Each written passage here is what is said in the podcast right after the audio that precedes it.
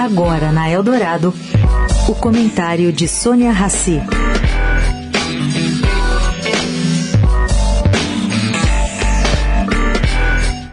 Gente, o projeto de lei batizado de Projeto contra Fake News é centro de debate nacional e de pressões de tudo quanto é lado. Há quem acredite que essa é uma forma de censura.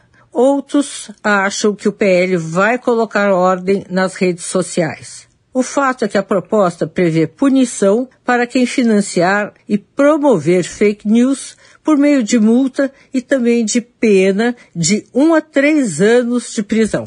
Bom, essa discussão toda leva a uma pergunta que até agora ninguém respondeu.